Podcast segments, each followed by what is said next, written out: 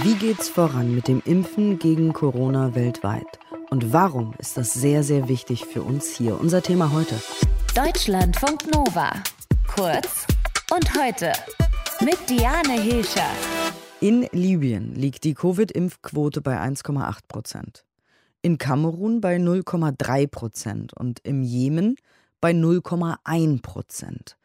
Und wir haben mittlerweile ja schon ganz oft gehört, ja, das ist zwar weit weg, aber das Virus hat auf diese Art die Möglichkeit, noch sehr oft und sehr brutal zu mutieren. Wenn wir eine weltweite Pandemie nicht gemeinsam, also als Weltgemeinschaft besiegen, dann werden wir sie gar nicht besiegen.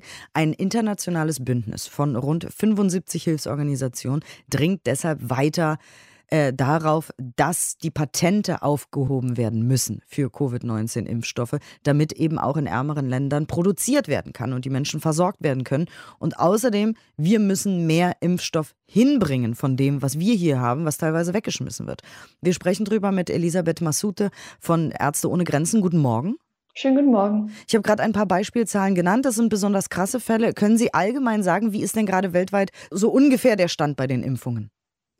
Also es sieht so aus, dass aktuell nur zwei Prozent der Impfstoffe, die weltweit eben verimpft wurden, in Afrika verabreicht worden. Zum Beispiel, das hat gestern auch nochmal Dr. Tedros, der Generaldirektor der WHO, bestätigt.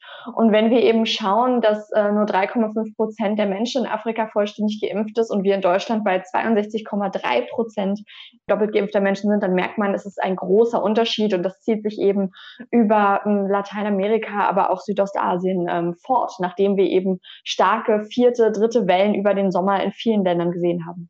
Um mal bei Afrika zu bleiben, sind die Infizierten und Todeszahlen da auch dramatisch hoch deswegen?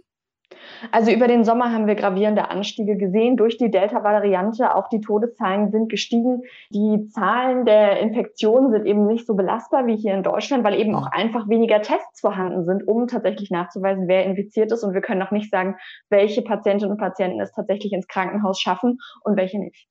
Jetzt gibt es ja eine Initiative, die dafür sorgen will, dass Impfstoff weltweit gerecht verteilt wird. COVAX. Wie gut oder nicht gut funktioniert denn diese Impfstoffverteilung mit COVAX?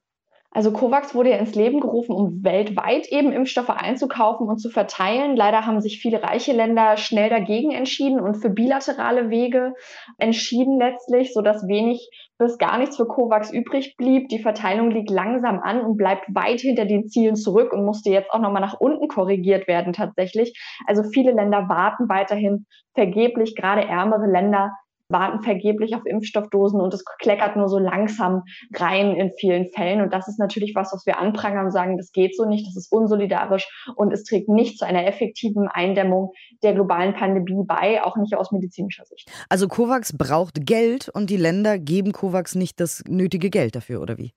COVAX braucht Geld, aber COVAX braucht vor allen Dingen Impfstoffe. Also wir appellieren, dass jetzt Länder, die eben zu viel Impfstoffe haben, Sie haben es eben schon angesprochen, schnell über COVAX abgegeben werden, damit sie weiter verteilt werden können.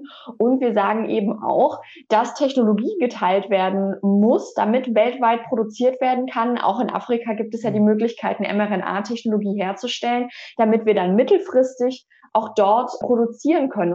Dankeschön auf jeden Fall, Elisabeth Massoute von Ärzte ohne Grenzen. Wir haben darüber gesprochen, wie es weltweit aussieht und es sieht weltweit schlecht aus, was nach wie vor erstaunlich ist, denn diese Pandemie begleitet uns jetzt schon seit einer Weile, seit März 2020 und trotzdem hat die Weltgemeinschaft es nicht geschafft, solidarisch zu handeln.